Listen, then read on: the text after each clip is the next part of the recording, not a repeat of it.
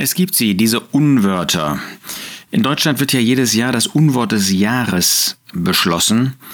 Und die Frage ist, was eigentlich Hintergrund eines solchen Beschlusses ist. Tatsächlich sind in den letzten Jahren ähm, beispielsweise Lügenpresse, Gutmensch, Anti-Abschiebeindustrie als Ausdrücke bezeichnet worden, die eben zu den Unworten des Jahres wurden. Und das sind alles Ausdrücke, die im, man könnte sagen, rot-grün wohlmeinenden Milieu als rechts äh, Richtung Nazisprache bewertet werden. Und deshalb werden sie als unverwendbar definiert. Es ist völlig klar, ähm, dass nicht nur unsere Gedanken unsere Sprache formen, wie man ähm, weiß, sondern umgekehrt, dass die Sprache auch unser Denken prägen kann. Und insofern ist es durchaus richtig, dass man einmal überdenkt, was sagt man und was sagt man nicht. Nur ja interessant, dass Lügenpresse Gutmensch, also das, was von ähm, der eher linken Seite als nicht annehmbar bezeichnet wird, zu solchen Unworten gemacht wird, aber Covidioten oder Klimaleugner, das sind Ausdrücke, die offenbar nicht beanstandet werden, die man jedenfalls nicht ähm, als Unworte des Jahres bezeichnet hat. Ähm, was hat das mit uns als Christen zu tun? Auch wir als Christen stehen in Gefahr, dass wir bei bestimmten Wörtern, bei bestimmten Ausdrücken allergisch reagieren und sagen, das darf man ja unter keinen Umständen benutzen. Und andere äh, denken vielleicht, aber das sind ganz andere Worte und Wörter, die man nicht benutzen kann.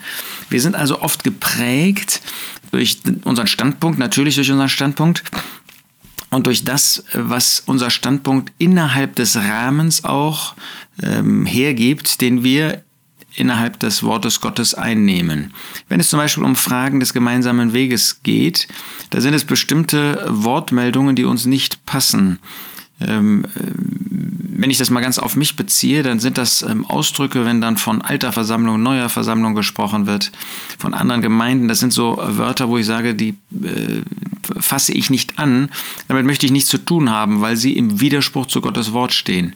Aber zugleich kann ich Ausdrücke benutzen, die andere genauso als unpassend und wenn man äh, dann als äh, mal einen Schritt zurückgehend äh, sich das anschaut, äh, wo man in gleicher Weise auch sagen kann, stimmt.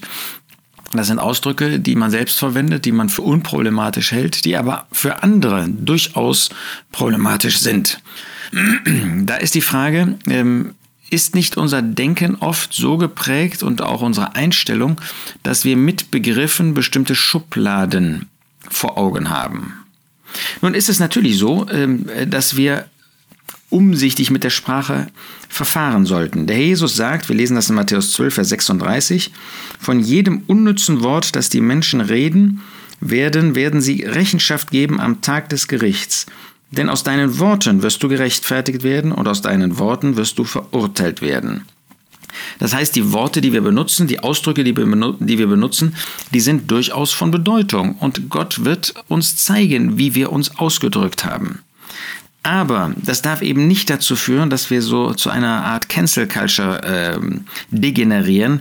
So wie wir in 1 Timotheus 4 lesen, dass ähm, es da Leute gibt, da geht es jetzt nicht um Worte, da geht es um ähm, bestimmte Dinge, ähm, in der letzten, in späteren Zeiten, wo ähm, einige von dem Glauben abfallen werden, indem sie auf betrügerische Geister und Lehren von Dämonen achten. Und was, wodurch sind sie geprägt? Durch das Verbieten von Heiraten, bestimmten Speisen und so weiter.